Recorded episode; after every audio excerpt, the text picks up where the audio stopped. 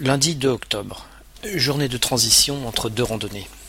Je ne vais pas chômer pour laver les vêtements que je portais encore hier en rentrant de randonnée, afin qu'ils soient propres et secs pour la suivante. Je repars demain matin pour six jours. Il faut aussi que je transfère photos et films sur l'ordinateur pour libérer la mémoire de mon caméscope. La journée est magnifique. C'est bien dommage que nous ne partions pas aujourd'hui. Mardi 3 octobre. Le mauvais pressentiment que j'avais hier soir se confirme.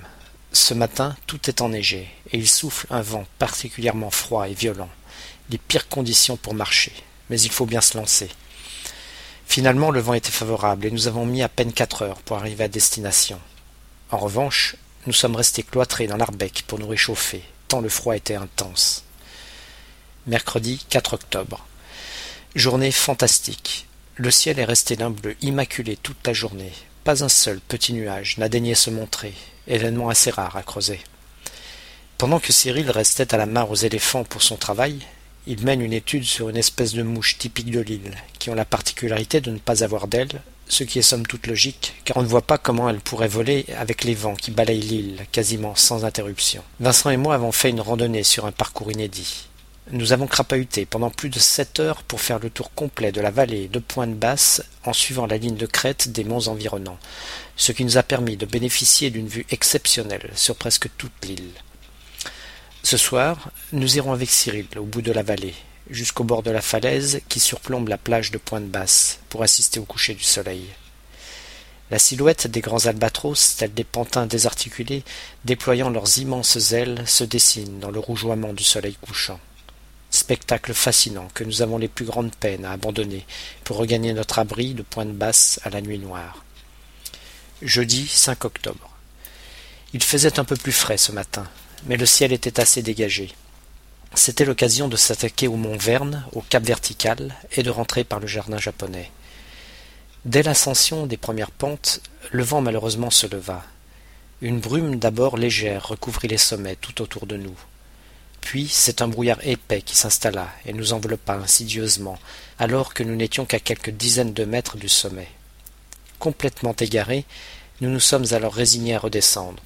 Non sans mal, puisqu'il nous fallut deux heures pour parcourir le chemin inverse, alors qu'en temps normal, une demi-heure aurait suffi. Vendredi 6 octobre.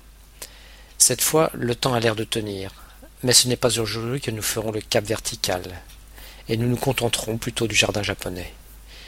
Pendant que Cyril et Vincent se lançaient dans l'exploration de la falaise qui longe la plage en direction de la rivière, je suis resté au milieu de la colonie d'éléphants de mer qui se prélassent dans une petite crique abritée du vent.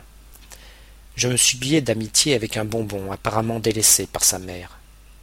Je ne sais pas s'il me prenait pour sa mère, mais il se collait à moi en poussant de petits jappements tel un chiot. Cet échange de tendresse dura à peu près une heure, jusqu'à ce que Cyril et Vincent me rejoignent. Avec un petit serment au cœur, je laissai mon compagnon d'un jour pour rejoindre l'Arbec encadré de mes deux potes. Samedi 7 octobre. Temps de chien pour le transit vers la baie américaine. Le brouillard du départ a très vite fait place à la pluie qui tombe maintenant sans discontinuer. Nos vêtements ne sont pas restés longtemps étanches, et nous commençons à être transis de froid. Le vent qui s'est levé entre-temps n'arrange rien à l'affaire. Les moindres moments de pause pour récupérer nous pénalise plus qu'il ne nous réconforte. En effet, dès lors que l'on s'arrête de marcher, le vent transperce nos vêtements détrempés, et la morsure du froid est encore plus intense. Nous grelottons de froid. Nous réduisons donc le train, mais nous nous refusons à nous arrêter complètement. Nous connaissons parfaitement le terrain pour l'avoir emprunté plus d'une fois. Après la dernière ascension des monts qui séparent la vallée de la Hébé de celle de Bus, ce n'est qu'une longue descente qui nous mène jusqu'à la porte de l'Arbec. Nous dévalons littéralement les derniers hectomètres de la pente et arrivons finalement à l'Arbec, complètement trempés et gelés, mais heureux de pouvoir enfin nous mettre au sec. La priorité maintenant, c'est de sécher nos vêtements pour repartir au sec dès demain matin. Dimanche 8 octobre. Départ pour la base de bonne heure.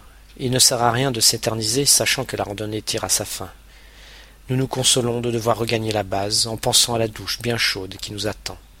Cela fait quand même cinq jours que nous nous contentons de nous débarbouiller dans l'eau glacée des rivières. Nous avons tous une barbe hirsute de cinq jours et les cheveux poisseux, en tout cas pour ceux qui en ont, car certains, comme Cyril, préfèrent se raser la tête.